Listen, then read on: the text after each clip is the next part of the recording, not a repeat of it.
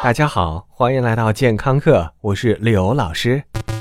说到我们身边的健康杀手，你一定能举好几个例子，比如反式脂肪、高盐高糖饮食，还有胆固醇。殊不知，这些所谓的健康杀手中，很多都是人体必需的物质。而随意妖魔化的电视养生节目，让其中的一些名字变得如雷贯耳，让大叔大妈甚至我们闻风丧胆。我们今天要说的就是胆固醇。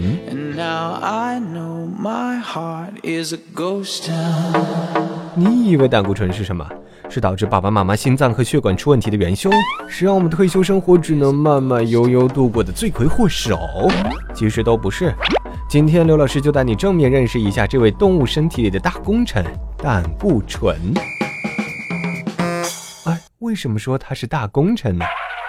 因为胆固醇是人体自身合成的必备物质，如果没有胆固醇，就没有你。这个伟大的理论在 N 年前就被科学家们证实了。刘老师也不知道电视台的专家们为什么要如此陷害这位人类的好伙伴呢？那么，刘老师假设你知道，或结实、或美丽、或性感的人体其实是由无数个细胞组成的，而胆固醇正是构建细胞膜的主要原料。话说，没有细胞膜，你就是一汪亮晶晶、晶晶亮的细胞液，有木有？滚长江东逝水。同时，胆固醇还是生产激素、胆汁、维生素 D 的原料，真是少了哪样都不行啊！看到维生素 D。也许你能多半猜得出来，胆固醇是一种溶解于脂肪、不溶于水的物质。难道滴血验亲什么的，真正考验的是胆固醇？呃，其实我想说的是，胆固醇的这个特性让它不可能存在于蔬菜水果里。那老师，为什么素食主义者没有死翘翘呢？答案很简单。因为人体的胆固醇根本不靠食物摄取，主要是自己合成的，所以那些胡吹什么优质胆固醇、劣质胆固醇的专家，下一回你们就知道他们是在胡扯了。因为所谓的胆固醇偏高和你吃进去多少根本没有什么关系。而实际上，我们的肝脏每天安排生产的胆固醇要远远超过我们的摄取量。即便你吃进去一吨，身体只会把有用的留下，没用的排掉。正所谓排毒是我们身体标配的功能一样，并不像你想象一样是直接流进了你的血管，堵住了动脉。王老师，那我们为什么总听说吃了胆固醇对心血管不好呢？其实这里说到的坏分子并不是胆固醇，而是胆固醇的制定专用快递——脂蛋白。我们不生产胆固醇，我们只是大自然的搬运工。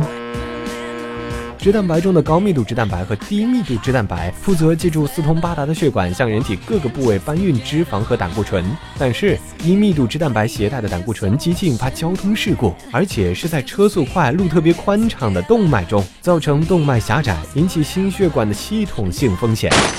在我们没有救火国家队，在出现问题的时候，也没有人用枪指着脂蛋白不让人出问题的情况下，我们能做的只有在血液化验中监测低密度脂蛋白胆固醇的含量。伟大的医生们可以用这个数据加上你的年龄、性别、疾病史这些做料，掐指一算，嗯，可以算出你未来十年患心脏病的几率。在美国，当这个概率超过百分之十七，医生就有义务指导患者进行药物干预。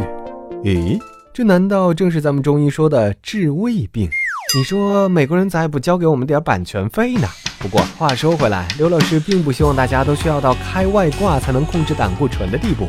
可以说，正是我们现代的生活方式，让肝脏混乱的不要不要的，脂蛋白也是晕头转向了。那老师有没有什么办法能帮助我们控制胆固醇呢？其实方法很简单，拒绝反式脂肪，多吃蔬菜，少吃糖。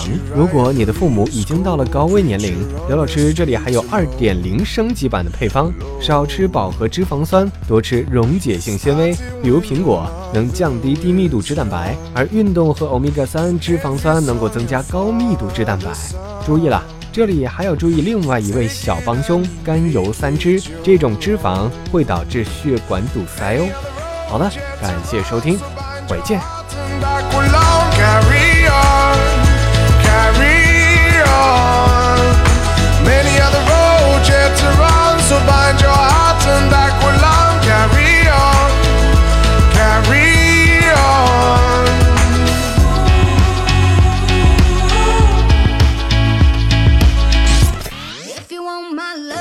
刘老师又回来了。除了化作你家 WiFi 流量之外，刘老师还可以存在于以下地点：微信平台搜索“健康课”的全拼，官方讨论群九四四零八零七八，以及百度贴吧。回见喽。